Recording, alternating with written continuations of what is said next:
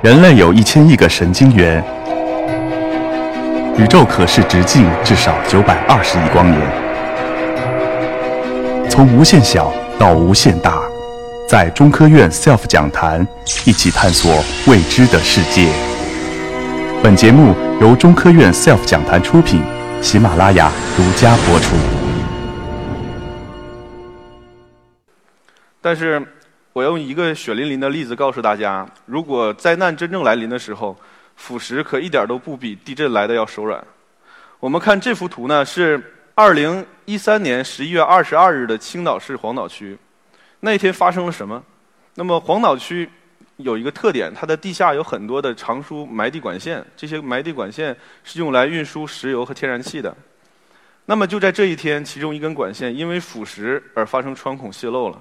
那么石油源源不断的流入地下，而且鬼使神差的流到了市政管网当中去。市政管网这样一个密闭的空间，如果里面接触到了油气混合物，这就形成了一个很大的炸弹模型。而且非常不幸的是，这个炸弹确实碰到了明火，所以砰的一声就发生了如下的惨案。我们看到整条街道都被掀翻了，周围的车全都。飞起几米甚至十几米之高，周围的房屋所有的玻璃几乎都被震碎了。这样大一个惨痛的教训，在整次事故当中有六十二人死亡，一百三十六人受伤。在这么惨痛的教训发生的时候，我们是不是认识到其实腐蚀是很危险的呢？那么回过头来，我们翻开中国腐蚀调查报告，会发现其实这种事故在上个世纪并不少见，而且通常发生在。石油或者化工企业，但是我们想一想，其实还有另外一个更为可怕的行业，它也在无时无刻不跟腐蚀进行着博弈。我看这幅图，是一九八六年之后的前苏联切尔诺贝利核电站。那么因为核泄漏，所以整个地区都变成了无人区。这幅图是二零一一年的日本福岛核电站。那么此时此刻的福岛核电站真正在发生着核泄漏、火灾和爆炸。那么核能这种东西，它可以作为一种清洁高效的能源让大家利用，同时它可以被用来做世界上最可怕的武器来杀人。所以这个核能无时无刻不在魔鬼和天使之间不断的切换自己的身份。那么如果这个天使碰到了腐蚀，是不是它会转换成魔鬼呢？那这幅图呢是一个核电站的核反应堆的示意图。在这个示意图上，我们看到几乎所有的构件都是由金属构成的，而且在这个图中，很多回路里面是有水化学环境的。这样电解质碰到了金属，一个完整的腐蚀体系。同时，我们知道这个反应堆当中有很多部位是处在高温高压的特殊极端环境，而这种高温高压对于腐蚀来说是极其敏感的。所以不难想象，这个核反应堆当中几乎涵盖了所有可能发生的腐蚀形式。而且这些腐蚀又时常的会去骚扰世界各地的核电站，所以在座的各位，如果大家已经享受到了清洁的能源核能，是不是你们此时此刻会有一些顾虑呢？当然，我讲这些不是为了造成这种恐慌的气氛，我不是为了告诉你们，此时此刻那些饭桌前对我们鄙夷的人就应该重视起来了，因为这个时候我们站出来了，我们会用我们非常。非常专业的手段，将所有的腐蚀问题都扼杀在萌芽当中。我们的工作和医生是完全相同的。我们看这个医生，他处的环境非常好，而且高大帅气啊。这个是我啊。我们的工作环境差别很大，但是这种工作性质是很像的。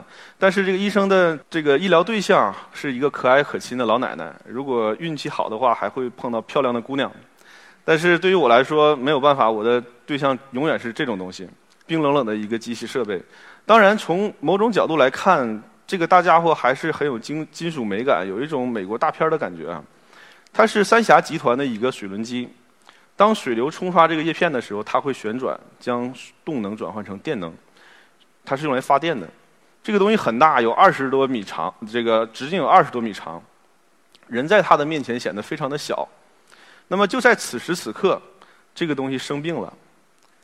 刚才我用类似于听诊器的那个东西所观察到的就是这样的孔洞，在这个大家伙上面有很多这种小的孔洞，这种孔洞用我们专业术语来说叫做局部腐蚀，或者叫做点石。它是一种非常特殊的腐蚀形式。那么它跟我们之前看到的金属整体的发生生锈腐蚀不同，它会在一个或者几个小点上发生孔洞，而且由于它自身的阴离子聚集、局部酸化所造成的自催化效应，这个点会逐渐的向金属基体内生长，而且它生长的速度是非常快，而且难以预测的。那么此时此刻，我们就医生医生的身份来到了这个大家伙面前，并且对他做了所有医院该做的事情。当然，我们不会手软。给他开了很多这个医疗单子，让他们进行一些检查，并且会根据他的这个检查报告，给他进行一些病情分析。那么，并且针对这些病情适当的进行治疗。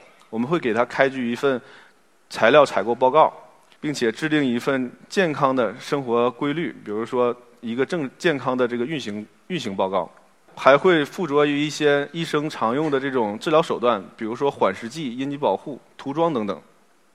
如果问题太大了，医生一般会建议患者进行手术，而我们就会建议他们进行更换设备。那么，这就是我们所有的专业手段来抑制手腐蚀，将腐蚀扼杀在萌芽当中。大的医院里面有很多医生是会做基础科研工作的，而这个工作正是我们的主业，所以我的工作和医生是完全相同的。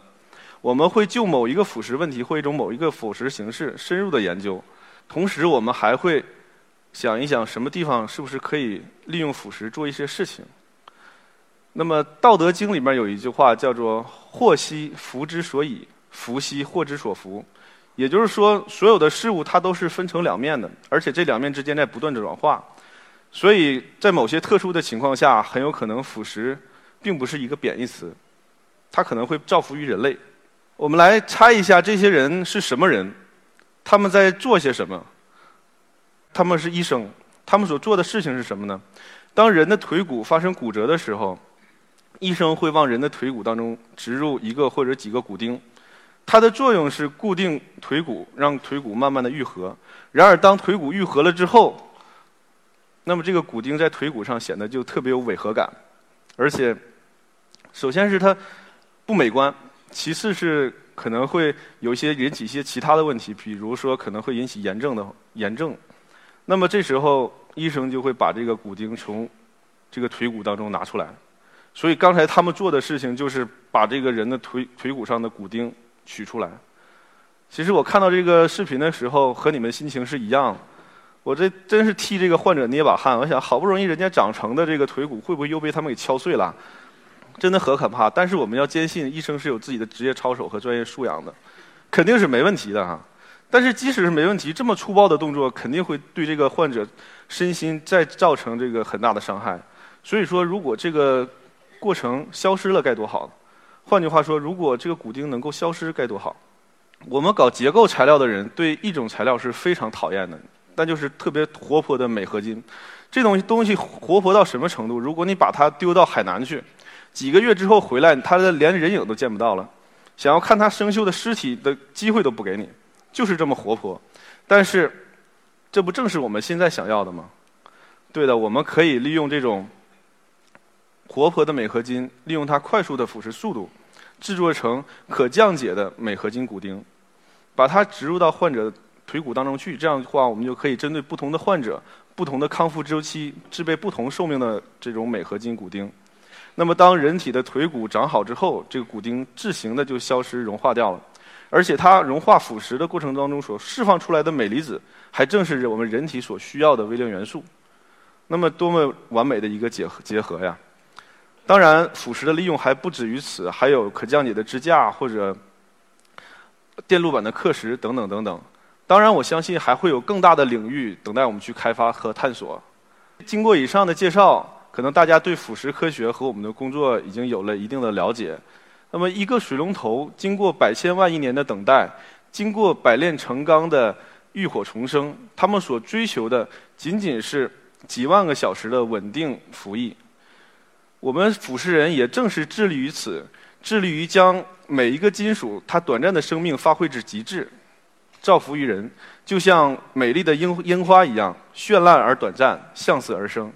好的，感谢大家聆听我的演讲，感谢大家关注腐蚀科学，谢谢。